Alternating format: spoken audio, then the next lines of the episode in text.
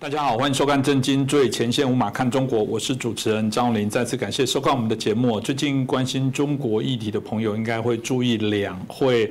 啊，有没有什么特殊的一些发展啊？像有些人说，哎，这没什么好看，为什么？因为中共是党领导区，真正最精彩的应该是在之前，啊，党的系统的人事角力哦，那才是最根本的部分呢。因为那个部分决定了之后，后面可能都演戏哦，包含这些人大代表的部分。之前在节目当中，我们也有提过了，这基本上的投票都是这个框架里面的投票，你怎么投都在他的意料之中哦。那所以呃，大家。在谈到那，即便是如此哦，这个两会的一些发展，我觉得还是有一些细腻的部分，可以让我们好好来了解一下。那特别这一次啊，虽然这个在之前哦，习近平第三任已经针对党的部分做了一些啊人事的调整，那但是针对行政政府部门的这些人事的一些安排，我觉得还是我们值得来好好关注的这些内容。所以，我们今天就来好好谈一下两会的这些后续有没有哪些我们可以值得关。观察的一个内容哦，那今天很开心邀请到的是啊台大政治系的荣誉教授明居正老师，明老师你好，呃主持人洪林老师好，各位观众朋友们大家好，是哦这个几家欢乐几家愁，这个反正长江后浪推前浪哦，那即便你不愿意哦，但你必得还是面对这些更替哦，那大家会很关注这个李克强，虽然李强李克强差一个字哦，但目前看起来命运不大同哦，李克强当然这个不免俗的啊做他任内这五年。年来的一些心得的报告啊，那大家看起来好像也嗯，感觉是很轻描淡写啊。那挑一些重点啊，来这个做一些说明哦。那针对这部分，先首先我们就来看李克强的这部分哦。老师，您看完这整个这个两会的部分，在李克强这些发表了之后，您有什么特别的看法？当然，到我们现在截稿为止哈，这两会还没开完，不，我们就现在看的东西可以做一些初步的观察。你特别提到李克强呢，我感触非常深，因为我记记得很清楚，就是十年前他上台的时候呢，他的那种意气风发跟大家对他的期望，应该这样说吧，对这个新一届领导班子，就是新上来的习近平跟李克强两人的期望。讲到这段呢，我得回头讲一下，不知道大家还记不记得，就是最早呢，其实曾经就是在十十来年前。曾经传说呢是要给李克强干总书记的，哦，而不是干总理的，对不对？你讲我讲你就有印象了嘛？因为最早讲什么李李体制嘛，是李元朝李克强或李克强李元朝嘛，所以比方说他是这个有这个接总书记的才华，或有这有这个料的。但是最后反正阴错阳差，他接了总理，大家觉得说你是这个二把手，或者至少你是双头马车当中的一头马车，那你应该也可以做到很多事情。那个时候刚好这个六四事件过了，然后江泽民经过了几届，所以秦这个中共的政局呢虽然慢慢稳定下来，然后经济开始快速发展，又参加了这个 WTO 嘛，经济开始快速发展，所以大家都有一个期望，就是你经济发展之后呢，政治是不是也要开始改变？也就大家期待的是，就是中国的民主化，这是。但应该这样说吧，几乎是全世界少一点知识人呢，都是等这件事情：中国要不要民主化？你经济发展要不要民主化？所以李克强作为一个大家觉得比较开明的一个经济专家，一个经济学博士、经济专家，然后配上一个红二代出身的习近平，你在文革当中遭受这么多苦难，你晓得呃老百姓的底层的疾苦，你是不是应该做点事情？所以大家期望很高，对不对？所以从李李元朝李克强体制，从李李体制变成习李体制，大家期望并没有改变。好，十年过去了，大家期望似乎落空了。但是这个，我觉得这个事情是重复的。实际上，从邓小平那时候，在这个文革过了，邓小平回来的时候，大家对他有所期望，对他推动了改革。但是他只推动了经济的跟行政的改革，没有推动真正的政治改革。虽然曾从曾经呢一度想过这件事情，最后又缩回去了。好，那邓小平没有改呢？那江泽民上台，大家对他有所期望，但是也没做到。然后胡锦涛上来，大家对他有所期望，也没做到。然后习近平上来，大家对他有有所期望。李克强上来，大家对有所期望。现在李克强呢，落寞的下台了，大家对他期望呢也消失了。而更糟糕的就是，大家对中国的期望似乎消失了。我觉得这才是一个比较大的问题。为什么我们这样讲呢？这就回到我刚刚说的，呃，我们当时或者就这样说，很多人当时期望就是改革，也就是你要能够民主化。结果十年下来，大家可以看到，呃，第一，政治没有民主化，嗯，政治不但没有民主化呢，政治反而好像走了回头路，更加集权，开了倒车，然后搞个人崇拜等等，所以大家担心啊，是不是有第二次文化大革命要来？啊，这第一个就政治部分。然后社会的部分呢，因为政治收紧了，社会也收紧了，社会也越收越紧，越收越紧。事实上，他们从二零一二年上台的时候，当时我们不是预测他们会这个发动反贪腐去夺权吗？那反贪腐夺权，我们就看见他造造成了很大的这个政治上冲击，也就是有很大的反对习近平的这个力量出现，不能说一个派系，但多支力量出现。所以当时我们的第二预测就是，它的这个政治上的收紧之外呢，社会的监控都会越来越严密。所以我们从二零一三到二零一四年做了这预测之后，现在这八九年下来，将近十年下来呢，的确向这方面走。但是当时我们还有一个乐观，就是那还有一个李克强在。李克强呢，他一凭他的经济学的本事，凭他总理的地位，他应该可以推动经济改革。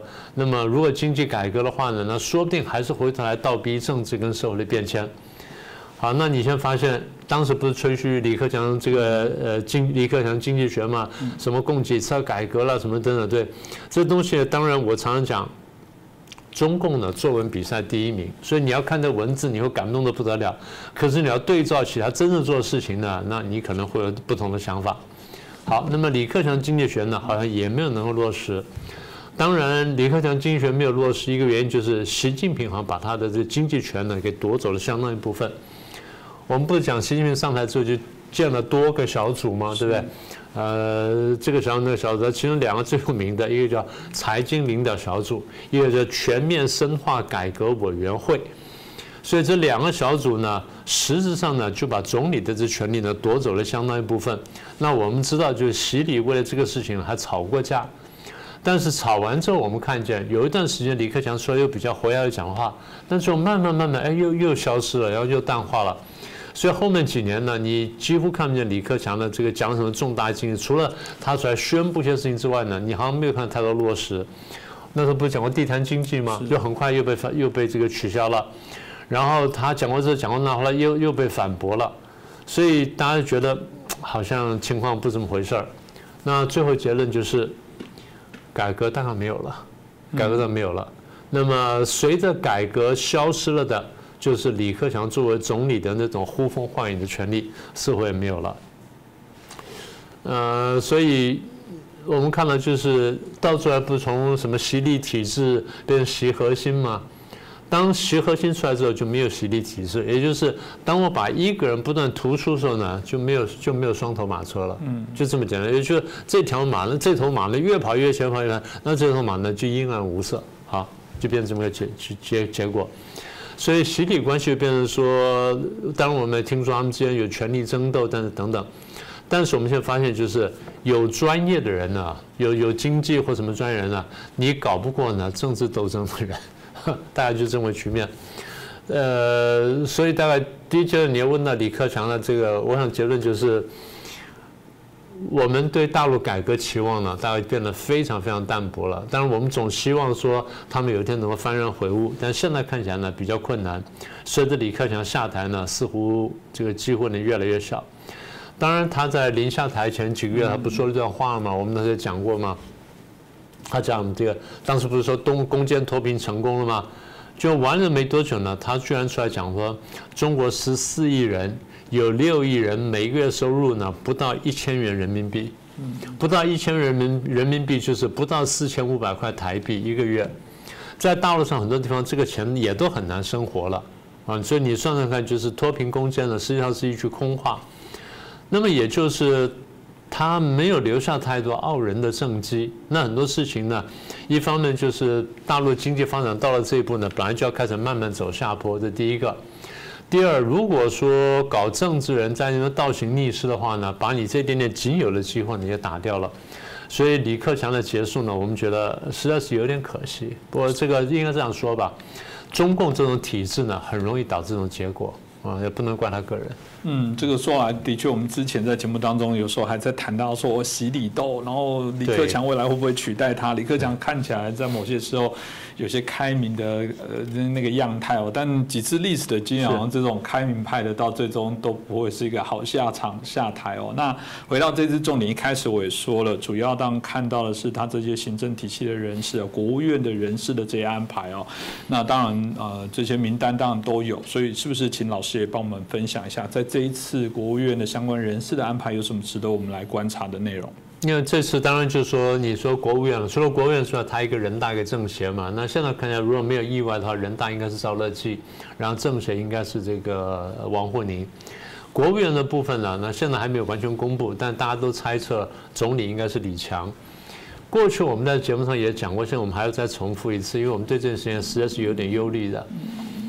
呃，中共作为一个这么大的国家，那是世界第二大的经济体，在邓小平之后呢，改革开放呢取得相当的成就，相当的转变，大家对他有很高的期望。就像我们刚刚讲的，等到这个江泽民、胡锦涛时代参加了这个 WTO，然后跟世界经济接轨，我们也认为他们有比较好的发展机会。但现在看起来就是。中共利用参加 WTO 呢，是赚了很多钱，但是老百姓生活呢改善是不成比例的。我不是说老百姓生活没有改善，而是当国家经济实力成长十倍、百倍的呃十倍或二十倍的时候，老百姓生活似乎没有等比例的成长。这意味就是国家赚的钱呢比老百姓要多，或者这样讲就是贪官污吏赚的钱呢比一般勤劳老百姓要多很多。这样你就要预期，第一，这个制度本身的一个问题；第二，就是制度不改的情况下呢，那是不是有一些这个比较出色的领导人，能够在政策上或做法上上扭转，使得制度的这些恶性效果呢不发展那么极致？这就刚刚讲了，我们对李克强的期望。那现在我们对李强呢，恐怕很难有这种期望。我们过去在这二十大，你刚刚讲二十大人事嘛，在二十大人事的时候我们就讲过。因为二十大开完之后呢，出这个出场序呢，大概就决定了他们的这个工作分配。所以习近平出来之后呢，第二出来是李强，那他想那李强应该是总理，然后第三个出来是赵乐际，大家想他应该是人大这个常委会的委员长，然后第四是王沪宁，这样依序出来。所以如果这个总理是李强的话呢，我们过去讲过，他的学历经历都不够。我们不说一定要有那么高的学历，但是你比起前面几任的这些总理什么来说的话，他的经济方面的这个学历显然是比较弱的啊，他是比较非常一般的学校出来的，这第一个。那你学历不够呢，经历补足也可以。按照中共惯例呢，这干总理呢，你要先干过五年的副总理，他没有干过。是。然后干了五年副总理前呢，你要干过两个省份，至少要有两个省份的这个一把手的经历。一个是穷省，一个是富省，也就你要有穷省跟富省的经验，然后你晓得说他们里面的经济结构跟运作，你才了解民间疾苦。这样的话，你的这个学历各方面的或你专业知识呢，才能帮助你。可是李强似乎又没有干过副总理，然后地方上只干过这个，呃，一个一个这个一把手，然后也没有干过贫困贫困省份。而大家对他一个最大的一个疑虑就是，他基本上呢是习近平的这样说吧，说的不好听叫马仔嘛，也就是呃 yes man 了，就是听话的人。所以国外很多媒体讲，现在除了李强之外，其他几个呢好像都是用 yes man，也就是他们用了很妙的形容。他将来呢，当这个班子组成之后。他们在开会呢，习近平听到是在回音室里的声音，对，就我讲这段话，他就就弹回来；我讲这段话弹回来，就把我的话再讲一遍给我自己听。那表示说没有任何不同的意见。在一个最高的决策圈里面呢，我们通常要有不同的意见，这样你第一最起码最起码。你从不同的角度去思考问题。第二就是，有人敢冒着这个你的这个逆鳞呢，然后讲出一些你不喜欢听的话，这样子大家的决策才会比较全面。好，那这样就有个问题。所以如果总理是李强的话，那我们就预期到副总理当中要有一些财经比较强的人。嗯。但现在看来，这个人会从哪里出来呢？如果惯例不变的话呢，这另外的三个，第一个副总理当然是那个丁薛祥了，他是常委了。那另外三个副总理呢，必须从政治局委员里面出来。政治局委员一般来说是二十五人，但这次只有二十四个。好，那么这二十四个当中呢，二十一个的工作已经确定了，还有三个工作没有确定。所以理论上，这没有确定工作这三个就应该会接副总理。好，那所以如果逻辑是对的话呢，那这三个人，一个叫何立峰，一个叫刘国中，一个叫做张国清。何立峰呢，看起来做副总理机会非常大，因为他是发改委的主委啊，发展改革委员会的主委，发改委的主委。呃，前一阵子还陪着刘鹤跟陪李克强到中央银行跟到外汇管理局去视察。所以看起来像是发个讯号啊，他会接刘鹤这个位置，金融的这个部分。那第二位是刘国中，刘国中原来是陕西的这个书记，呃，现在是三月份了，两个月前一月份的时候呢，他到过四川到重庆做过调查研究，他去调查研究什么问题呢？疫情防控啦、医疗卫生啦、公共卫生的问题。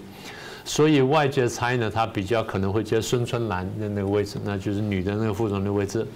第三个张国清，张国清是干过中国兵器工业这个集团公司的这总经理，那干过重庆市长，呃，他的报道比较少，但是因为习近平这一波呢，好像比较注重科技的发展，所以他以科技背景呢去接一个副总理呢，我想这可能性是存在的，所以这是三个。当然，大家再一个关心的问题就是谁接中办主任啊？就习近平身边的大秘书，呃，这个谁来接的位置？原来是丁薛祥，那丁薛祥现在还是挂着。那这个等到这些人事都抵定之后呢，这个位置应该让出来。那不让出来就有点奇怪了啊。那如果让出来的话，那现在在外界猜一个人会接的一个人叫王小红，但王小红现在本身是公安局长，呃，公安部长。如果公安部长又来接这个中办主任的话，那非常奇怪。所以另外可能就应该现在这个中办的副主任叫孟祥峰来接，那看起来还比较合适一点。那现在还没有最后确定。谈了这么多人事，其实我想提醒一点哈，我们刚刚不说回音室吗？呃，回音室还是一个比较诗意的形容啊。如果不那么诗意的话，就是独裁者。在当年史大林或什么毛泽东时代，你看到谁干什么部长干什么，其实没什么大差别。为什么呢？因为全部就听独裁者一个人的意思，就你们只是办事员。而不管你是挂中办主任，你干干这个部长，或干那个常委，或干什么人啊什么的都不重要，因为都是我，都是我，我说怎么做就怎么做，你们没有太多这活动的空间，你们就是办事员，我说这样你就照这样去把它落实完成就好了。所以这样的话呢，有人说谈人事完全没有意义，应该这样讲。谈人事意义远远不及过去那么大啊，只能这样说。但你说完全没有意义吗？大概夸张了一点点。不，的的确是一开始说的，因为他党领导政，反正大概的样态上的确就是做鼓掌部队，特别人大都看得出来哦，那都是很样板。那当然回到我们啊，在啊，就是呃，我们在谈到今天这个所谓的由由我们的角度来观察这个中共的这些二中。啊，两会的一些发展的部分，大家就呃难免在谈到二十大、二中啊全会的时候，他们有关提到了一个很呃，他们认为很重要的一个啊规范呢，就是党和国家机构的改革方案哦。党和国家机构的改革方案要谈什么呢？谈这个确保党的领导要全覆盖。其实现在喜欢用沉浸式领导，干脆他应该说中国共产党如何沉浸式的领导中国。那另外一个是确保党的领导更加坚强有力啊。所以老师，这个您怎么看他这几个这个目标呢？我觉得你刚才形容非常好啊。这所谓全覆盖，就是我一点都不能漏。那照你的逻辑，就是还有漏。嗯，我们都觉得你已经没有漏了，他还觉得有漏。所以问题在哪里？问题就是他想要掌控到水泄不通。那么对他来说呢，掌控到水泄不通才比较安全。也就没有分权的概念，对不对？就是也基本上甚至没有授权的概念，那就是听命行事了。当然，让话可能去讲的绝对一点点。不过，我们如果仔细看一下，他们现在这次你刚说机构改革嘛，我们看这次机构改革呢，还是有一点点特色。也就表示说，当他做这些事情的时候，或者他要改这些部分的时候，你晓得他觉得哪些地方他抓的还不够紧，这样讲就比较准确了啊。所以第一个就是原来大家传很多的内务委，那原来什么结合公安啦、国安啦、移民啦、户籍啦、反情报啦什么等等之类的，那现在这个好像还没推出来。那将来呢会不会推出来我们不晓得，但值得观察。但是另外有几个重点呢，我倒觉得值得提一下。刚刚讲说，呃，党和国家机构改革方案，那现在我们他看到什么呢？现在第一个就是他重组科技部、科学技术部，因为这次他们发现，在新一波的国际竞争也好、国际斗争也好。科技的发展也变成非常关键了。那刚刚所以刚刚讲说这个刘国呃张国清的这个部分呢，就是或许也代表了他的一个思路。那这次你也看到很多省的一把手呢，的确是高科技，不管是新疆呢或者北京啊什么的，这些呢都都是高科技人才出身的，那或甚至大学校长出身的，所以比较特别。他重重组科技部，也表也就是说他们对于科技的重视呢是提高了。这第一个重组。第二呢，过去不是有个银保监会吗？就银行跟保险嘛，银保监会嘛，现在把银行银保监会裁撤了，然后组织一个新的单位，叫做国家金融监督管理总局，简称金监总局。它管什么呢？除了证券之外，他金融业务他都管啊。除了证券之外，他都管。那么也就是这个有证监会，然后有个金监会。而这个金监会权力大到就是，就像你刚刚说了，全覆盖了。除了证券业之外，它全覆盖。好，这第二个，第三个呢？大家我讲讲，大家就想通了，叫国家数据局。嗯，啊，就是国家那个数码数据局。呃，简单说就是国家来统筹，然后来掌控这些数码数位这这个数位资讯的这些流通啊、管理啦、是发放啊什么等等。所以这个将来会是很大的问题，因为我们过去讲过，在呃大陆人来到台湾，觉得说啊你们很落后，你看你们现在还用现钞，我们那都不用现钞，我们一刷逼一下什么，全部都都就就解决了，很方便。那甚至我都不需要碰钱，我身上揣一点零钱呢，偶尔花一花就算了，其他这样逼下去，连乞丐都可以这样逼一下就可以拿到钱了，是看起来很方便，但你有没有想到另外一点？国家对你每一毛钱去哪里，他都知道。你的每一毛钱从哪里来，他知道。你每每一毛钱去哪里，他也都知道。就比方说，国家对你是无所不知、无所不晓。再进一步，他可以掌控你，你是无处可逃。所以，国家数据局呢，结合什么人脸辨识，结合 AI，结合他们什么等等，那将来就很可怕了。所以，我觉得这些呢，我们还真的要密切观察。是啊，虽然这个。生命会寻找出路，然后人对于自由也会寻找出路。显然，中共过往我们认为，如果还你绵密的状况之下，它还是有缺失啊。但是，我觉得大家真的不要小觑现在，因为科技的便利性，我觉得真的是加速了威权的统治。是这个真的是我，我觉得常常有时候中国朋友一直谈说我们多进步干嘛？你们谈来台湾玩，怎么还在拿零钱？我有时候都觉得你们真的觉得你们有比较进步吗？值得来好好思考一下哦。那当然谈了人。事啊，机构的这些啊改变啊或者调整，那大家当然也会很好奇，这两会在发展的过程当中，至少到目前为止，到底有没有有关有些政策方向啊，中共未来一些政策的一些重要的一些啊宣示哦，值得我们好好来关注。老师要不要分享一下？嗯，当然就是李克强临去秋波说了一些东西，但是因为他是要离任的总理呢，他就不能说太多。所以他的话呢，就按照过去规矩，他说我对未来有个建议啊。嗯。那你把这个建议读完了，然后再结合我们现在理解呢，大概就是未来政策走向。当然，这最后定案呢，要等李强上来做那个报告之后，我们才晓得。好，那现在我们看到第一个，当然不用说，就是经济改革了。你经济政策是不是在往前推进？然后你你要怎么去弥补过去几几年来的损失？当然，你要在发展经济，你要考虑问题，疫情会不会再起？然后你是不是要再清零、再风控？呃，现在我们看到就是国际呢，因为疫情的打击呢，然后这个国际的需求是比较疲软的。第二，中共清零呢，让大家害怕，所以大家开始转单的转单。嗯。然后呢，有的是转单，有的时候根本就企业就离开了。转单就是企业还在这里，但是我的单不下到中国的企业去，我下到别的国家，下到东南亚，我下到台湾的企业里面去了，我单子走掉了。更彻底，就那个企业本身就走掉了。嗯。啊，什么 Adidas 啦什么，他走掉了，那你就说你连单子不可能接到了，你企业在还可能接单子。好，所以这第一个，国际需求疲软。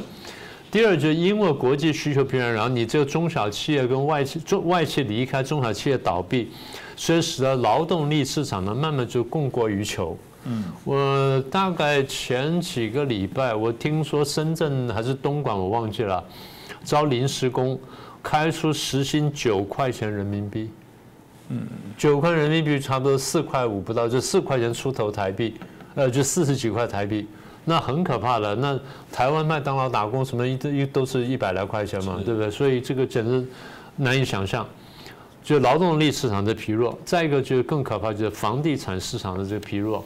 房地产市场向来是大陆经济的这个支柱，它撑住了这个三分之一的这个经济。那现在房地产一疲弱呢，上下游的疲弱呢，甚至可能会引爆这个系统性金融风险。所以这个是它要面对的第一个大概全局的重大问题。当然，使得经济不振的原因，除了国内之外，还有国外，比如贸易战啦，然后你又把香港收回来搞烂掉啦，然后这全球贸易这 疲软，我们刚刚讲过。再有就乌克兰战争这些事情呢，这因素呢都使得说 国内外的需求下降，所以当国内外需求下降的时候，他们想到另一个办法，就是起灵于内循环。内循环简单说，就是希望要靠这个国内的消费来拉动这个经济发展。美国的消费的比重是很高的，啊，美国的经济就依赖消费比重很高的，因为老百姓相对比较有钱。所以，当老百姓有钱，他愿意消费，他就拉动经济。否则，你你也不会看叫世界各国的便宜货都往美国去卖嘛？这就很明显，美国的这个购买力强，这就是美国的内循环嘛，对不对？好，但是中共想靠内循环，它力度是有限的。为什么呢？第一，如果刚刚讲说有六亿人收入不到这个一千块，然后有九也八亿人的九亿人收入不到两千块，内循环的力度是有限的了。这第一个。第二就是经过三年的疫情之后呢，中产阶级返贫大量返贫现象非常突出，非常明显，所以使得说他们要真的内循环的力度是有限的。当你看见哦，他有很高的存款率，对，这几年大家不太敢花钱了，因为疫情的关系啊，大家怕什么呢？大家发现国家提供的保障是不够的，虽然叫社会主义国家。国家对医疗的保障是不够的，第二，国家对粮食的保障是不够的，所以这个人呢，有钱之后，他留在身边，我不敢花，我怕万一急的时候，我要用在医疗上面，不管是买药啊，还是看病啊，甚至买黑市药什么等等。第二就是万一出什么问题的时候，我的钱能够买到粮食，所以钱不敢花，这就使得内循环就起不来。那内循环起不来会在什么地方呢？老百姓不敢去花钱买房子，当他房产不动的时候。那经济就很难起来，内内循环就不太动。好，这第第三块，第四块就是晶片。我们不讲卡脖子嘛，讲了这么多年的卡脖子，现在看起来美国跟欧洲跟这是所谓 Chip Four 就晶片四强这些联手的这结果就是，呃，大家对于大陆的高科技的封锁管制越来越严厉。那如果是你缺少这些科技、高科技，不管是产品或者服务或相关的什么其他这些类目的话呢，你的中高阶生产会有问题，你不可能再回到过去那种出口跟生产的融景，所以经济发展你制造业附近会受到很大打击，然后所谓中国制造二零二五呢，大概也很难走上去。那其他比如什么白纸革命、白法革命、地方政府债啊，或地方城投债等等，这都是一些未爆弹的这里。所以我们现在看见，总结来说就是，中国大陆经济发展走到今天呢，即便没有跟外界冲突呢，它已经走入一个我们在发展学上所说的中等收入国家的陷阱。也就到了这个国民平均所得到了差不多八千一万块钱所的时候，哎，差不多你就停下来了，因为你没有更有利的东西带动你发展。那现在呢，中国大陆似乎就这么个情况。我想最后我们就再请教一下老师哦，中共也会做修正吗？他们未来这些啊有关对外的外交的部分，有可能在这一次的这个，我不确定在啊整个会议的部分，老师有没有看出他们对外的政策有没有什么样的一些调整？当然，他们这次这个目前为止哈，话讲的比较简单，在李克强的报告当中话讲的很简单，但是习近平在几个地方在参加的分组会议时候呢，话讲的比较重一点点。这个将来有机会我们再来谈。呃，不过如果说你把不管你他他说了什么话哈，你把他现在的处境呢那仔细检视一下，你发现要改变其实有很大的困难。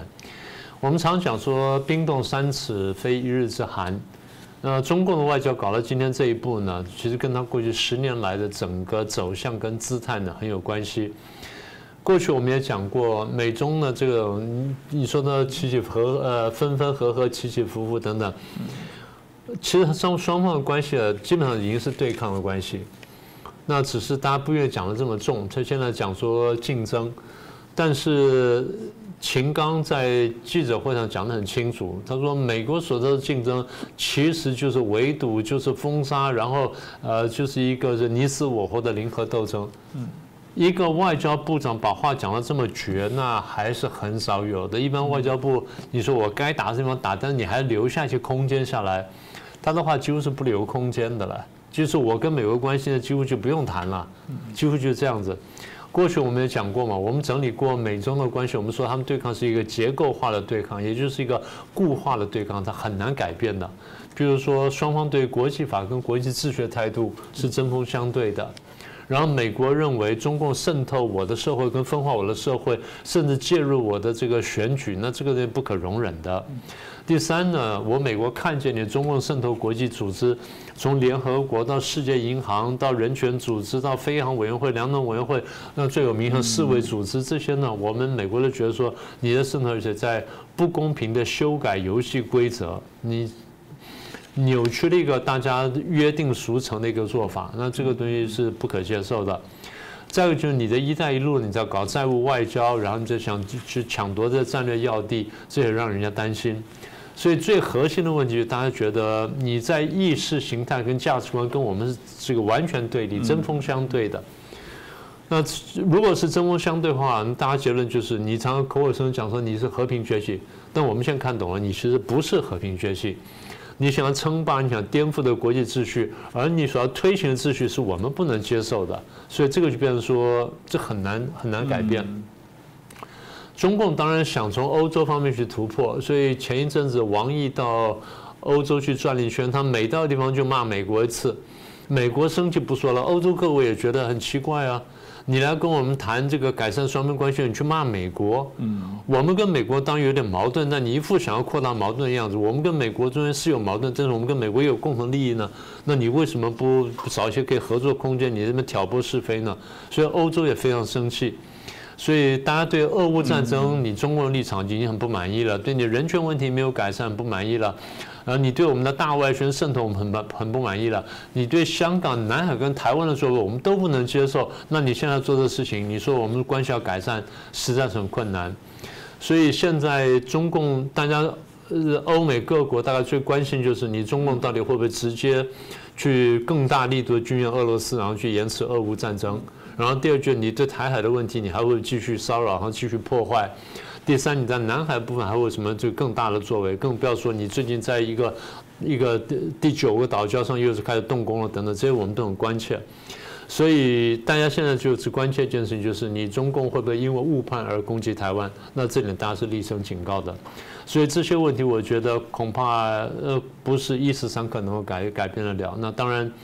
我们看到他会开完之后呢，他在做了那个整个政策宣示什么样子呢？那时候可能我们再做进一步的分析。是，像我想我们会持续在节目当中再邀请老师来帮我们做一下分析报道。所以当然也鼓励大家了，因为嗯，在节目当中我一直说，我觉得节目最大的意义就是过去呃大家可能比较关心在台湾内部的这些啊政治经济相关的这些论坛节目，当然也非常的重要。但我觉得如果有机会大家花一点时间去了解中。公共体制的这些问题，我觉得知彼知己的部分还是非常的重要。我们也希望，也很开心，我们至少节目依着这样的一些方向来关注这些议题，让我们具有对中国的一些更完整的一些认识。我觉得那也是对我们的一个安全的保障。你连如果他现在总理是谁，你也觉得管他的，反正就是一边一国，我就不理他也不行。因为毕竟你还是得知道在你家周遭有哪些危险因子。所以对我们来说，我们也觉得节目就在做这些事情。我希望如果你你喜欢我们的节目，请帮我们转传给更多的朋友。刚刚说缺什么喊什么，对了，我们真的很希望大家订阅。大家听到我讲订阅，就表示我们真的很需要大家给我们支持哦。因为对我们来说啦，当然，嗯，有时候在路上遇到一些支持者给我们的鼓励，我们真的非常的感动。但更实务实的部分来讲，大家如果您在安全的状况，我特别一直强调，在安全的国家跟场域里面，你的订阅实际上对我们来讲就是一个非常重要的一些肯定。那订阅也可以代表是对于我们啊民主选择跟威权体制的一个投票。那再次感谢大家，谢谢大家的支持，也再次感谢明老师对我们的节目的爱护，给我们许多啊非常精彩的一些评论。再次谢谢大家。各位震惊最前线的好朋友们，我是主持人张宏林，欢迎订阅我们的频道，也记得打开小铃铛，掌握最新节目通知，让精彩评论不错过。更欢迎留言、转传影片。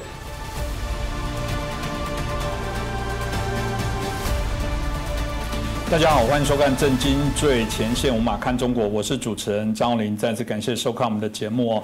在去年呢，我们在节目当中曾经有提过一本《红色赌盘》哦，作者是啊我们啊沈栋先生哦。呃，这本书哦，当初啊在问世的时候引起许多的啊讨论哦。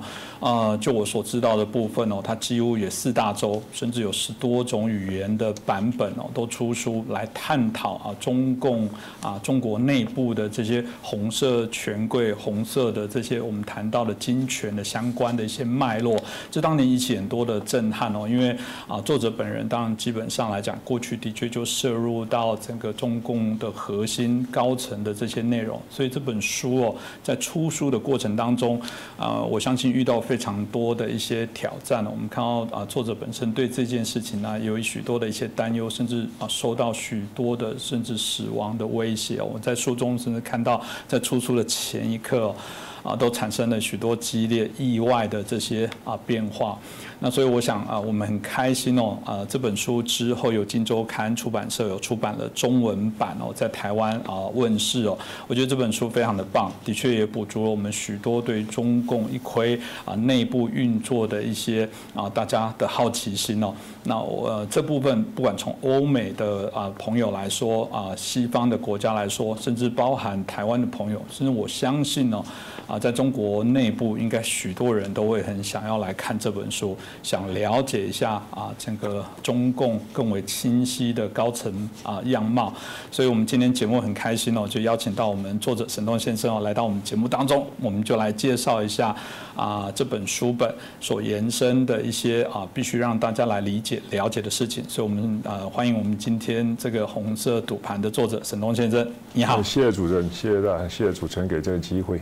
是哦，我想这本书哦，就在这样出版的部分，我想你在书上就有提过了。因为到任何的访问都一直会问你说，为什么要出这本书哦？我想一开始我们就先导入这一点来谈，说怎么会想出这本书？因为就像一开始提到，您在书中也提到，这个一定有压力，甚至你说了。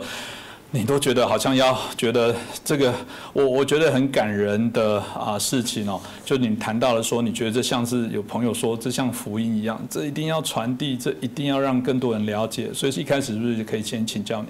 呃，其实是这样子，因为我前期是二零幺七年被被失踪了，那么其实我我说说的更难听一点，是应该说是被中共绑架了。嗯，那么那么到失踪以后呢，我们的我们的小孩当时是八岁。那么他嘛，呃，到他，然后我就在想，我怎么向我的小孩来解释他的妈妈、他的母亲为什么失踪了？然后网上也有报道他的情况，然后有有有些是准确的，也有相当一部分是不是虚构的。那么我想，我真的没有人，我真的认为我们在中国的这个环境下，我们尽了我们最大的可能性做一个。在中共环境下的模范企业家，那么，那么，所以我是想，我当时写这本书是在一年，在他段伟宏被失踪以后一年，我是想写一本书送给我的儿子，向他全面的阐述他的父母是谁，他们父母经历了什么事情，然后是在段伟宏呃失踪了两年以后，我才决定把这本书出版了。那么，呃，那么为什么是两个分别的决定？也就是您刚刚说的，就是说。呃，出了这本书就成为中共一辈子的敌人了嘛？那这个压力是很大的，所以所以也是非常犹豫。但是到了两年的时候呢，因为段永辉已经失踪两年，音讯全无，其实也不知道生死，其实在那个点上。那我我当时就觉得，呃，如果把这个聚光灯可以在他的情况下聚焦聚焦一下的话，可能对他的情况有好处。所以是在那个点上，是呃失踪两年以后，我决定出版这本书。嗯，所以这个大概也是那个很重要的一些脉络，因为在书本的部分你也提到了说想把这本书给你的前妻段伟宏，包括你的儿子，嗯，特别是还有提到香港的部分，这待会我们可以聊。对。那当然刚刚提到了这部分一开始，我想在书本里面就有提到啊，有关啊这些高层的脉络的部分。有人说这个像是在帮鳄鱼清理牙齿的，不管是鸟或鱼哦，就当然你可以讲就是虎口在里面这个维生，哇，这个一定要非常的厉害，所以。大家对于中共高层的这些运作的部分哦，在书上你也巨细靡的有提到一些内容，其中也包含有一些什么神秘的张阿姨张培丽哦，提到包含孙政才、古丽萍、王岐山、薄熙来，甚至习近平夫妇。人脉的啊，这些底下里面都有许多的角力哦，这有时候都搞不清楚谁才是谁的棋子哦。因为老实说，在台湾或者在资本主义都会说，政府是企业家的棋子被摆动，企业家只要不开心，政府就啊唯唯诺诺。这些政治人物因为要政治现金嘛，所以大家很好奇，在整个威权呃体制的中国，这个企业家跟这些政治人物高官到底是怎么样的关联？是不是也可以请您分享一下？呃，呃，一个是就是说，基本上我们这种都被称为白手套了。嗯，但是我觉得这个概念需要呃理清一下。就说，其实在中国，每一个商人，而，我是从说从大到小，每一个商人都是某一个权力拥有者的白口罩，而不只是说我们这些可能相对大的企业家是白手套，有点大。我觉得大家经常对这个概念有一个误会。我说举举个很简单的例子，你开个小卖铺，在那个街道上，那个巡警你就得交，你就就得付费；那个理弄那个主任你就得打点。那么，那么只不过是我们拖出来，从了这个理打点理论的主任，去到打点这个总理的家家家族，嗯，这每在中国每一个商人，我我是说，没无有例外的每一个商人都是某一个权力拥有者的白手套。所以这个部分大家也就是必然是这些关联了。当然，这白手套应该如果这样听起来是说，这里面到底背后底下有没有一些利益，而这利益到底是怎么样的利益？我必须说，如果在某些样态上来讲，也有一些是我们谈到本来就在一业相互的结合，大家鱼帮水，水帮鱼。但如果说它可能界限上有些走在灰色、红色，甚至是违法地带，可能差别的部分就是看这部分是怎么样来玩哦。所以，呃，里面当然有谈到，就是刚提到的就是跟除了高层的之外，大家就很好奇，在当时啊，就是有孙政才跟胡春华两位当时被视为接班人，所以这两位当时在大家拉拔的时候，你书上有提到说怎么跟他在这个脉络上的部分来做这些交手的这些相度的一些内容，是不是这部分也可以请您谈一下？这种是不是在整个中国里面很常会有的宫廷剧？因为您刚刚提到的每个人都有，是不是？你除了跟这些啊官场啊官场上的人以外，也有别的另外一些企业集团，同样也跟你在做这些拉拔，各自想各拥其主。呃，具体谈那个胡春华和和孙正才的情况之下，我就再沿着刚刚这个回答再展示一下，就说这个第一，这个交我说的这个分享就是一个一个这呃金财金钱的分享，因为你商人嘛，你唯一能跟权力拥有者分享就是你的财富。这是是，这是第一点。第二点呢，就是说您刚刚说的，就是说灰色、红色还是哪条底线？其实有这里边，我想阐述两个呃问题。第一个呢，就是中国的法律是不断在变，就是连宪法都可以变的，对吧？就是我们最最著名最近的宪法，就是习近平可以无限无限制连任，对不对？那么所以所以中国的法律一直在变，这这过去这改革开放了三四十年，那么在这个过程中，以前合法的事情可能呃变成非法，以前非法的事情，所以这个土在在这种情况下，其实很多很多灰色地带。就只是，其实只到十几年前，投资本就是一个违法的事情，在中国就是叫投机倒把，那这就是违法。那么投资本身就是违法的事情，所以在这种情况下，到就大家其实都是在呃没有绝对的违法，在中国的法律不存在黑和白，只有灰色。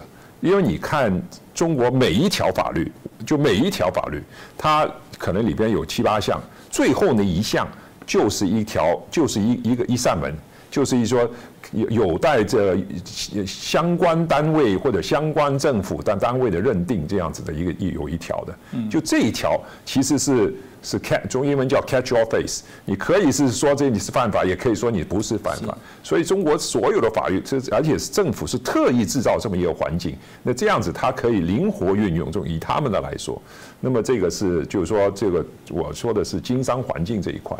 第二点呢，就是说您刚刚的宫斗剧了，这个是非常非常正常的。一个因为金中国的权力是一个非常非常金字塔的，对吧？那么现在当然这这金字塔就是。呃呃呃呃呃，在我们习近平这个一人之上，千万亿万人之上了。那么，那么这在这种金字塔的上这种情况下，就是某种程度就是你能上就我上不了。嗯。那么就所以就是一个你死我活的一个斗争。是这个部分，大家也是特别谈到。那当然，呃，我刚刚提到了，就是说，如果我们谈到的这个部分啊，不管是孙正才跟刚刚啊提到的胡春华，那个还是当初准备要上位的。如果再拉到更高的部分，我知道在过去，包含我们现在看到台面上的啊，曾经担任主席、总理的部分哦，包含习近平的部分啊，这些您都有在胡锦涛的部分都有过一些相对的一些接触。大家很好奇，那在这样的一个层级上的啊，就你们这些所谓的商人的。部分通常有怎么去跟他们做一些应对呢？呃，其实啊，他们每一个其实有有有，其实是有相通性的。就是说，虽然我们可能在高层，呃，做的事情会比较大，但是有一个共通性的商人跟他们共通性，就是你要预期他想要的，或者说你知道他想要的东西，你给他提供。那每一个权力拥有者，他的想要的东西不一样。有的人要钱财，有的人要你帮他升官，有的人要他帮你打，要他帮要你帮他打点他家里的家家的其他人的需求。其实你是在就是说满足权利，就是说你其实某种程度就是说是一个，就我我老我我这我我在书里边没写，但我老把这个温家啊，这个呃张培丽啊，就是他太太，他太太是其实是主主政他们家里边所有的事情。我们是，就是说，他好像就某种程度就像一个朝廷的皇帝坐在上面，然后下边呢有这个有一群这个臣子啊，哈，就我们属于其中之一，然后每个人在其实，在在满足他不同的需求，然后呢，他也在某种程度呢，他在也在呃，怎么呢？就是呃运用你们，然后让也有某种有时候还也还还制造一些这个内斗。呃，就就其实是像宫廷剧一样，就确实您刚刚说的。但事实上，样态上其实还是过去的这些帝制一样，听起来就是大家还是依着这个上面的，我有有权高位重的人在做这些相对的一些指挥。所以说来，如果这样来讲，至少这些啊相关的企业如果不做这件事情，看来是不是很难在中国生存？呃，对对，然后第一个就是说回应您刚刚说的，就是其实是非常封建的一个体制。然后呢？其实现在习近平，包括以前的胡锦涛，包括以前江泽民，就在下面的官场啊，官员自己会就就会叫皇上。啊，是对啊，吃饭我们酒桌上都是皇上怎么样，皇上怎么样，就直接就是这么叫了。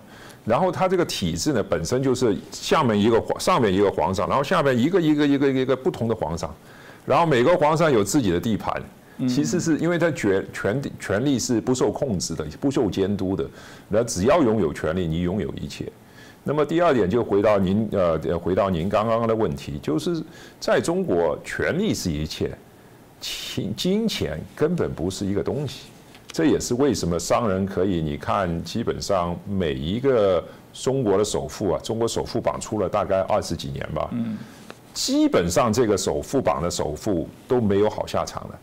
我们这在我们在国内叫首富榜，叫杀猪榜，那就是哪条猪肥，就是肥的猪嘛，哪条猪肥的猪就上了榜了，然后就等着被宰了。所以不是好事。就我们常常有时候看到说，哦，中国现在首富该死了。就是你们后来的概念来讲，上到那个部分，等于是准备被代杀的对对对，我们就叫叫杀猪榜嘛，首这个是呃首富榜就叫杀猪榜。对，如果照这样讲，大家一定会想要达到权力最上位。我刚刚也提到说，其实您看到就是准备要上位的，那或者要上更高位的，台湾大概印象中大家比较常记得的部分，因为啊有些人关心中国的一些政治，有些可能漠不关心。不过大家都知道，当时啊，习近平要上位之前，跟薄熙来之间的争斗很大，因为薄熙来原来也被预期到有机会也爬到中国。这个最高的这些共产党的这些位置哦，那当然后来就产生一连串剧烈的变化，甚至啊被牢狱之灾啊。这过程当中，我不确定您是不是也了解这些过程呢？啊，对，我在书里边也呃写了，这个确实也是比较内幕的东西，因为我们跟温家的关系，我们对这些事情很清楚。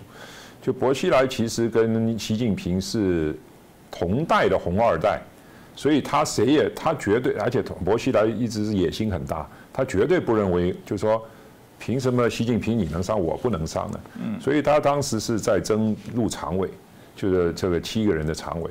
那么大家所有人都，就是说他其实这个玩的这个权力游戏啊，就有点就太官二代了，就太把自己当回事儿。就是说他的野心太显露、太明确了。就只要他能进常委，他下一步一定是跟习近平去争皇位。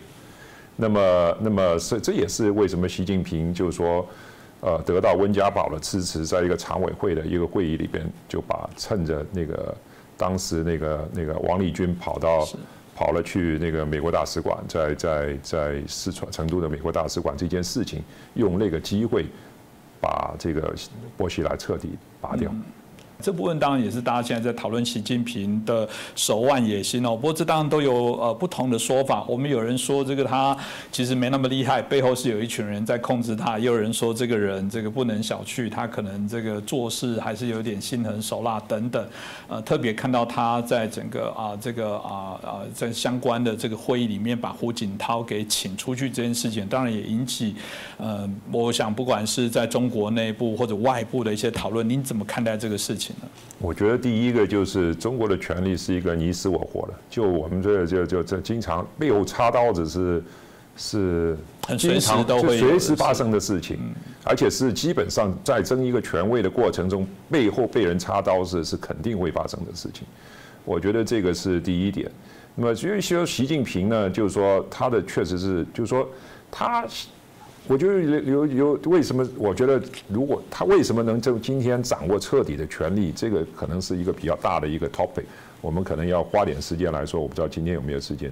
但如果说我我只是围绕就是您刚刚说的这个心狠手辣这个观点，就这个确实是就是说他，我就有两个特点，一个是他六十年代经历文化大革命的这个经历，另外一个更关键的，我觉得是他们家族传承。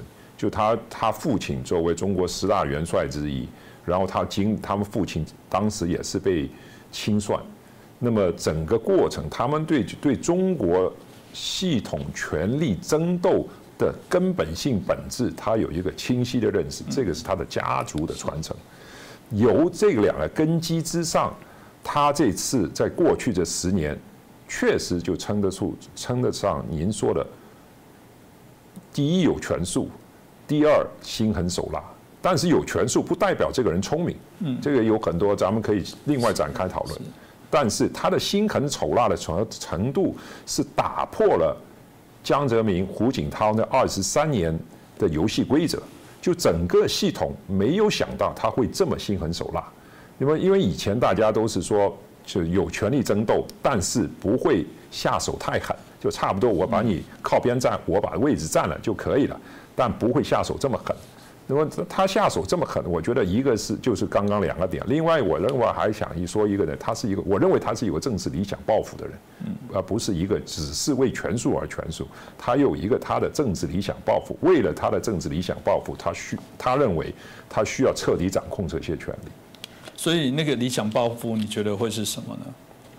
我觉得他的理想抱负第一个点就是共产党永远执政。嗯。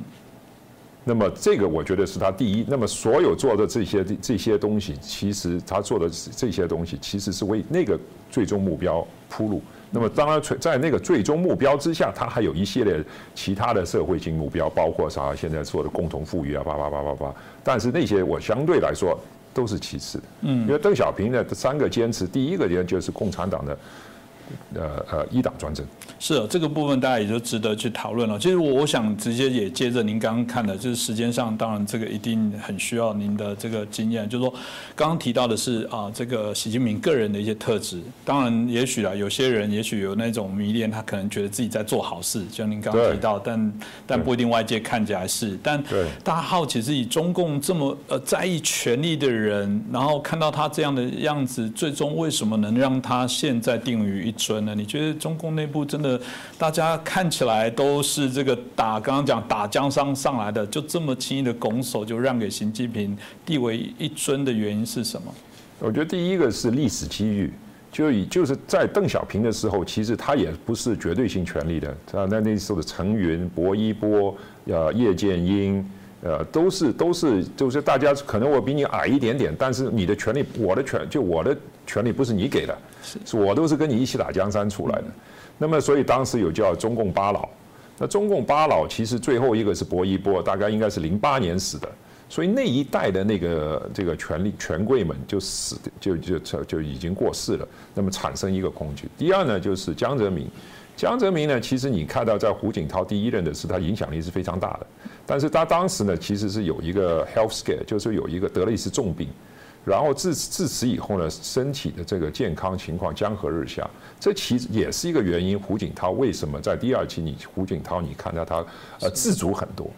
那么第三个呢，就是胡锦涛本身这个人，胡锦涛本身这个人呢，就是说我们就说的俗气一点叫软蛋，嗯，就是他交界他换届的时候，当时是北京是有一个讨论，就是说他到底会不会好是全面交权，还是像江泽民这样子，就我把党主席交给你。把政治权利交给你，但是军权我还握着。嗯，那么但是胡锦涛没有，他彻底交权。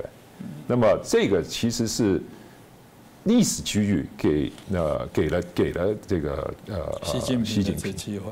是这个部分，大家也是，我想大家会知道这脉络。透过您这边应该更为清楚哦。这也是习近平可能看到之后学起来了，觉得这部分是非常的重要。从他过往对军中也做了大量人事上的一些更替的一些改变。对，因为这个就是其实刚刚就咱们说到他心狠手辣，就是说他这个就是系统，他的心狠手辣其实是出乎系统的这个在在大家的意料。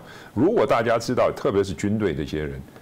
如果知道他会这么下手的话，抓了两个军委主席，就就降级官员上，应该我觉得应该是我没记错的，抓了两百多个降级官员。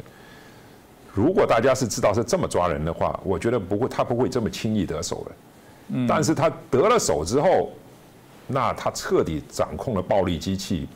你就没有还手之力了。所以这大家也是我们大家谈到看到问题。接下来我想之后大家可以问一下中共未来发展走向，再请教一下沈栋。不过接着再谈到，呃，其实在这书里面大家有谈到，您刚刚讲您跟您前妻在这个游走这些在权贵的部分，刚脉络你也提到了，这非得要这样，不然在中国是没有办法啊，可以做一些相关的控啊管控哦。在中国来说，党就最大，党就是一切，你是因为党才能活着，你是因为党才能富裕，所以最中还是依着党来做一些控制哦。那里面当然也谈到说，这些呃，就简单的说，大家就会怀提到你们的角色了，就是你们知道自己是棋子吗？在这过程当中，这种已经都知道有杀猪绑了，被作为一些相对的运用，为什么大家还会再去投入这些过程呢？这是是不是也可以分享一下，在你书里面有谈到这些情境？呃，我觉得呃，我们这一代的企业家吧。基本上都是出身都是，就我书里边介绍，介很详细介绍我的出身，其实是清贫一贫如洗的出身。就说你要往上走，这是唯一的路径。嗯，那你走还是不走？只能跟着这游戏规则的方法走。这是唯一的路径。如果你不走，你这辈子能有什么出息？能有能成任何事情吗？因为在中国，就是做一个学者，你也要跟权力打关系。嗯，那。大家就是只能是义无往义无反顾的反呃往义无反顾的往前走。那么我们其实，在在在圈子内都知道，我们做的活叫我们叫一方面，你刚刚您刚刚说的这个给给鳄鱼洗牙齿，另外有叫国内的说法叫在就是刀口上舔血的买卖。嗯，但这是无奈。这个大家回到也是台湾一直在问的问题，一直会喜欢问一个问题，说啊，现在中共对台湾不好，是因为习近平执政。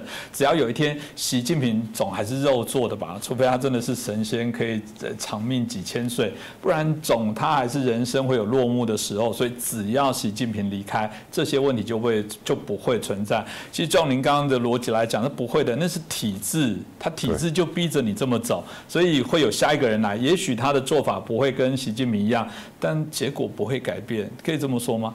呃，我觉得彻底是就这么个事情，因为在这就无论任何问题的根本，一定是看它的一个一个呃系统性的本系统性的本质，就是您刚刚说的体制，就是如果是呃不是如果了，就共产党这个专制的体制，没有习近平也会出个李近平，也会出个陈近平，只是时间点的问题。嗯，这不会改变，这部分是还蛮会改变嗯。那当然，呃，这另外一个部分就请教大家，里面书里面也这个，为什么有人说很害怕这本书？主要也是揭露这些红二代或者高层他圈钱的，怎么样去搞钱的一些部分哦。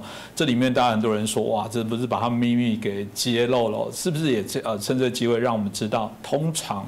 啊，都是在过往您所经历或者所知道的部分。通常这些红二代或这些高官都是怎么样来啊？这个做这些呃，其实好听是这个赚钱，但不好也许就是那种贪污不良的这些经费哦。你要不要说明？呃，其实呃都呃，关键是在这件，我觉得这本书其其实揭露的主要是就这个中共这个或者中国这个系统的怎么是怎么运行的？嗯，这权力。钱钱只是钱，其实一部分，包括刚刚我们在谈的这个权力的斗争。那么，所以，所以关键是怎么这个系统是怎么运行？那么，在这个系统里边，就是其实是红二代，其实共产党是是一个是，但是共产党大家都说共产党怎么样，共产党怎么样？但共产党是有人在主持的，那最终的主持人其实是红二代，因为他们永远是。在存在的，而且他们影响力是长存的。就有现在我在书里面最后也举了一个红三代，对吧？他们一代代代传下来。好像习近平为什么为什么共产党必须得长期执政呢？这里边有相当大的是个人利益啊。那他他们的儿子可以去执政，他们的孙子也是也会是权贵啊，是一个长存的权贵啊。所以有相当多的这种个人利益、家族也有系统利益在里边。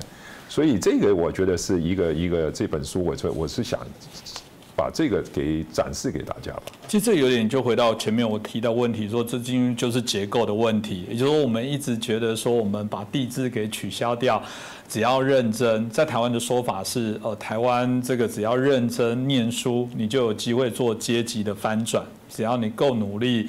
够啊，这个嗯讲的就踏实去做事，你就有机会啊出人头地。可听起来在中共的体制，刚刚提到的逼迫你必得以只有一种方法去走。然后另外这一个所谓的权贵权重，如果你还在我这样听起来，如果你还在笑这个啊印度有种姓制度，说嗯这个是很落伍的，某种程度是不是也变成是中共也很明显的有这种啊某种程度应该说他们权力的种姓制度了。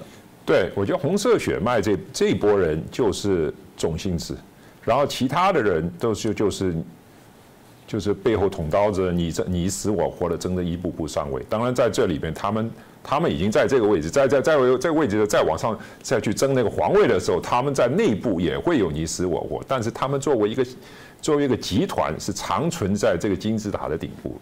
嗯，然后他们呢他们就是拿权力交换一切他们需要得到的东西。这大概也就是刚刚讲，必然是如此哦。那当提到红二代的部分，我就继续在啊在询问哦。就红二代的部分，大家也提到说，呃，刚刚你也大家提到习近平，因为他的手段跟做法，让这些红二代看起来现在呃普遍效应哦。常常有时候偶尔有一两位出来发声的时候，从我们节目的角度，就会看看这个人到底多久会被消失，或者会有什么样的下场跟后果。就从您自己在看或者书中您自己在分析的部分，红二代现在到底实质上还。还能对于习近平这些政政权产生什么样的一些影响呢？呃，第一呢，红呃，习近平的这个上位的时候，他的底盘是红二代，这是他最支持、最根本的底盘。当时就他上位的时候，红二代是拍手欢呼啊，觉得你看我们的人回来。当时北京有个说法，就是看门的人可以可以退了。因为少主任回家了。那当时说的看门的人是江泽民、胡锦涛，那是给我们看门的。真正的主人现在回来了，这个告诉你就红二代对这心态。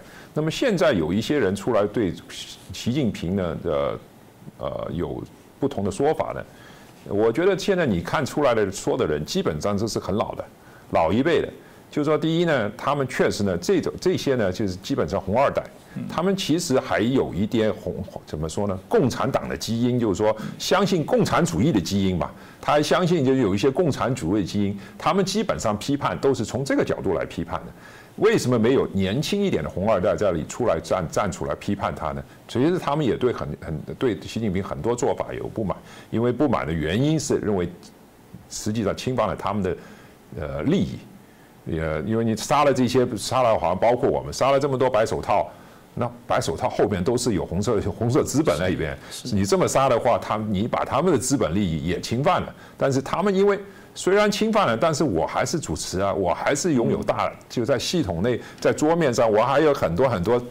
这个这个赌资在上边呢，那我跟你如果今天跟你翻脸的话，你你下一步的清我的茶桌面的赌资了，所以就你看不到这个呃年轻的红二代出来，红三代出来批评习近平，只有这些老的很老的，就是他们还有一些以前可能四五十年代、六十年代的这个共产主义的基因，他们站在那个角度出来批判习近平。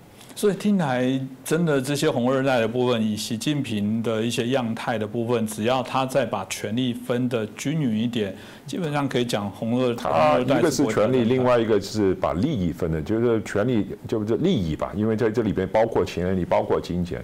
然后你看他号称抓了几百万贪官，这里边有多少是红色血脉的？抓了十年，能数几个像就能点得出名是红色血脉的吗？没有啊。这个我我在延伸好奇问一个问题哦，因为当然呃在呃中国的内部，至少在做内宣的部分会说，习近平上来是打贪。包含军方，老实说，中共的军方也有的确有许多的一些问题哦，所以他透过这种所谓的肃贪整贪的一些方式来做这些清算，这是一个太好的一个正当的一些理由了。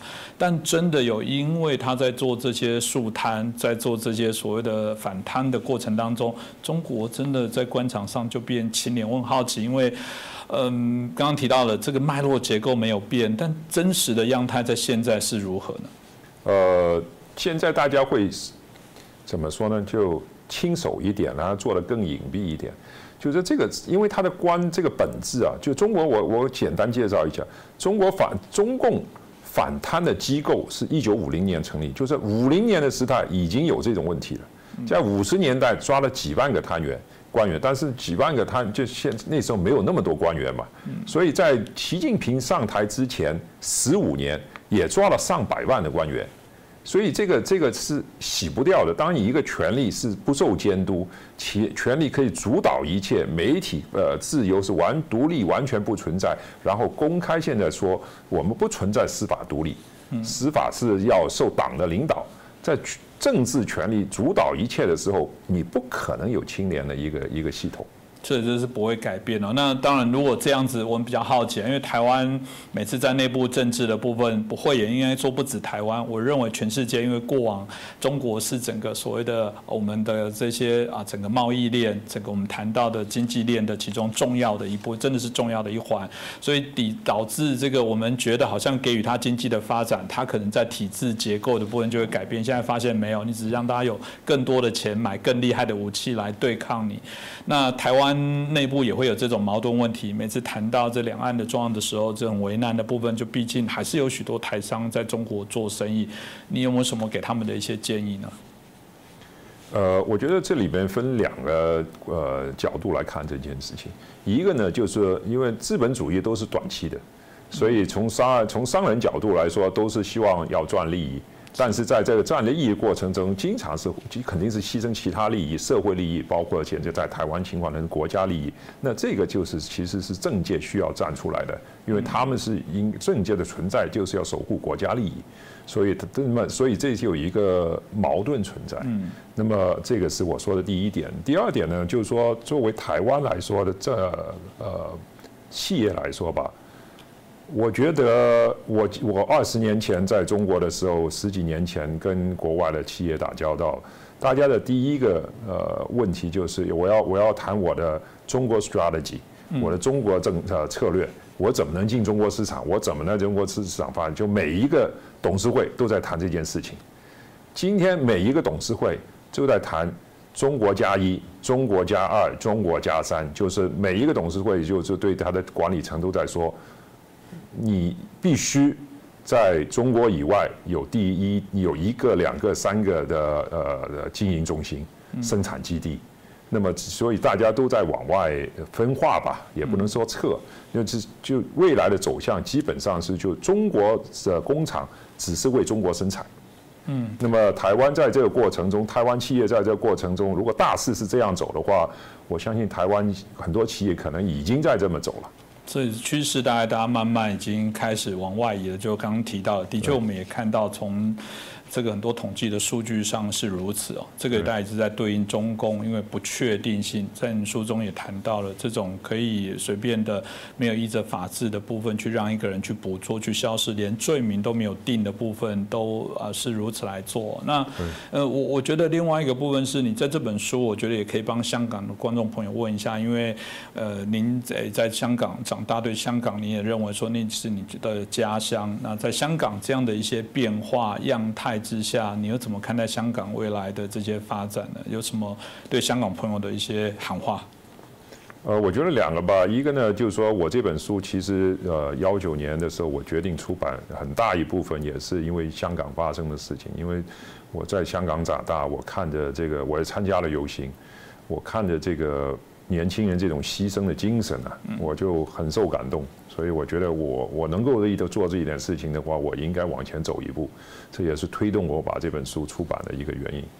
第二，具体对香港的未来呢，我是非常悲观的。我觉得香港应该说香港已经终结了，就过去的香港已经终了。现在大家知道，我们香港人都叫新香港啊。嗯。香港走现在的唯一的问题就是往下走的速度，就往下走是必定无疑的，只是往下滑的这个速度到底是以什么速度往下滑？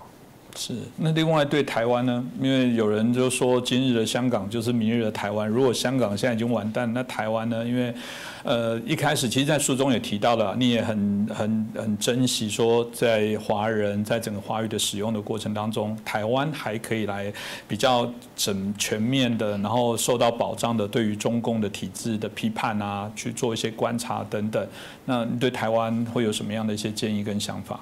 呃，我是非常喜欢台湾的。其实 COVID 之前，我基本上每年可能来两三次台湾了。哇，我小孩子还现在还追着我说，今年能爸爸能不能叫我去台湾？是是，我觉得是台湾是这样子啊。我们希望呢，就是说，一个我们希望看到台湾更，我说更硬气一点啊，就面对中共的时候更硬气点。无无论是外国代理人法案啊，或者是你们的现在这个募兵制啊那些，我觉得更硬气一点。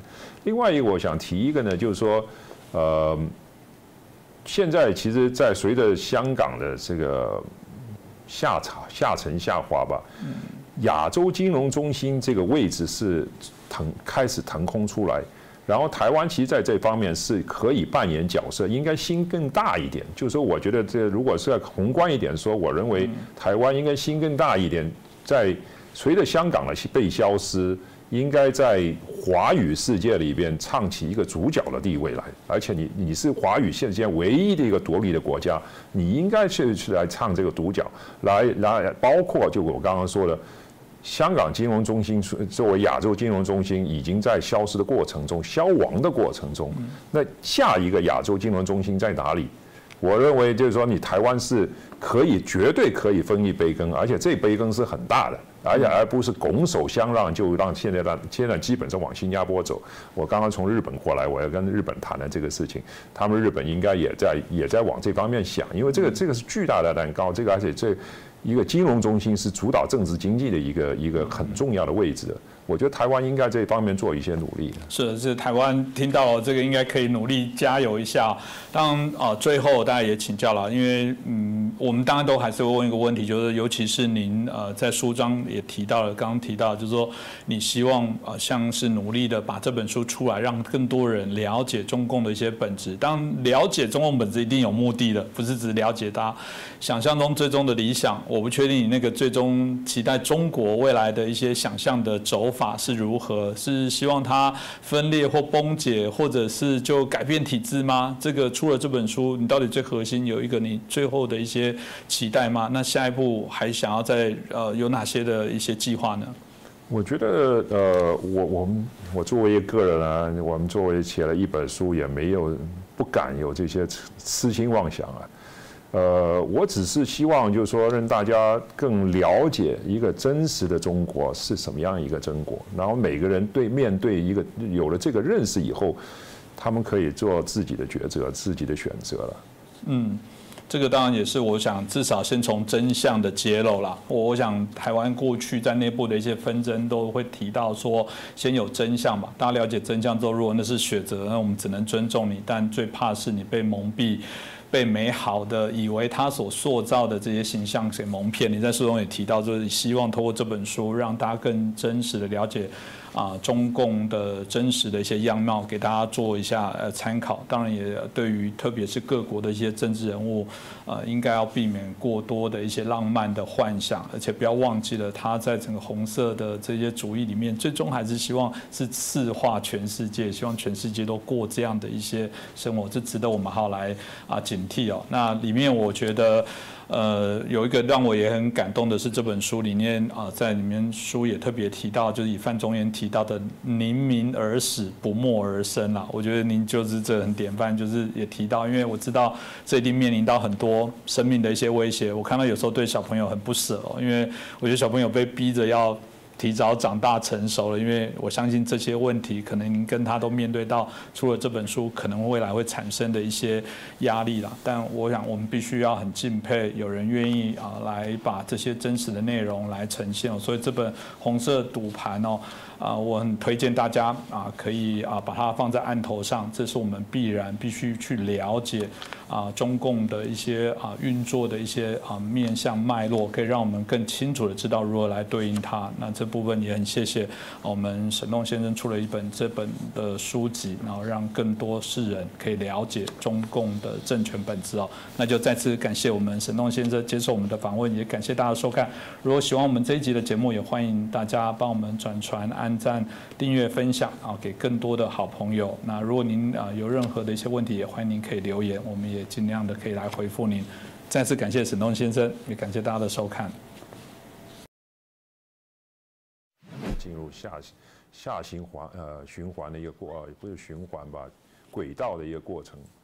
呃，至于说中共，我倒不认为他会垮台。他不会因为经济问题嘛？因为之前我们有教授经济问题是，我认为经济问题是不足以让他垮台的。哦，这蛮有因为我们之前有学者他的说法是说，后来因为包含整个六四运动之后，他觉得企业家有个默契，只要你让我可以维持赚钱的部分，政治给你。这个这个是一个很经典的一个西方学者的一些看法了。其实是的，因为他彻底掌控了暴力机器。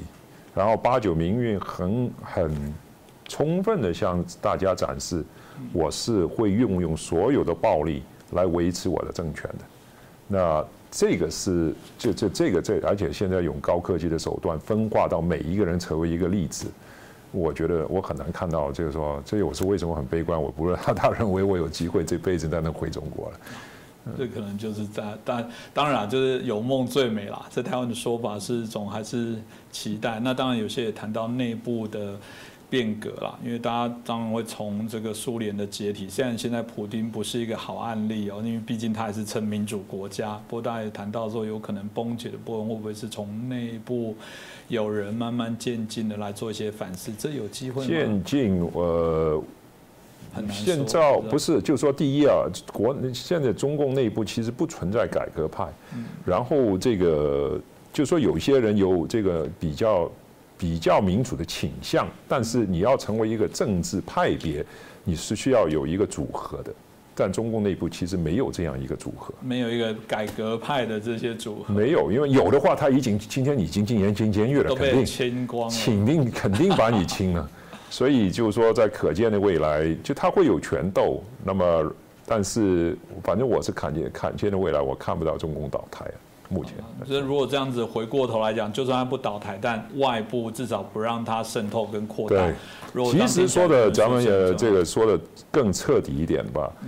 就是说，呃，面对中共，最根本国国际能做的，就是要打压他的经济。当中共这中国的经济萎缩是的下的所你中国包括台湾，你面对所有的问题都会是另外另外一个问题。就我这问题会是倍数的缩小，嗯，所以有从那个角度来说，我认为呃，今年的这个经济这个经中国经济的表现很关键，就是说，因为今年是去年的反弹嘛，因为去年实在太差了嘛。那么它实际上反弹以后，在明年的话，再往往后几年基本上都是往下的，就是跟跟今年比。所以今年的到底的反弹的力度是什么样？对对，未来三四年的经的经济走向有很指导性的意见。但是如果说今年反弹无力，然后未来走向更低迷的话，那往前走五年，中国经济另外完全另外一个状态的话，那它还有没有这个能力来打台湾呢？因为他打台湾的时候，他一定是面对国际的巨大的一个一个反弹。那他还他如果经济未来五年经济急这急剧的往下走的话，他有能力承受这个反弹吗？如果他没有能力承受这个反弹的话，他还能能打呢？所以我觉得经济从这个角度来说，我认为今年的这个。反弹的力度其实有很指导性的意义，所以就从经济的手段可能是暂时的，当然不是呃这个不是这样，这是长远的。你把中国的经济打下去以后，所有问题，现在中世界面临所有的问题会小，是一个分子的问题了。这个倒倒，我觉得这部分的确在在说法会更是很具体，我觉得这部分是可以可以理解跟期待。对啊感谢谢谢谢谢谢谢谢谢。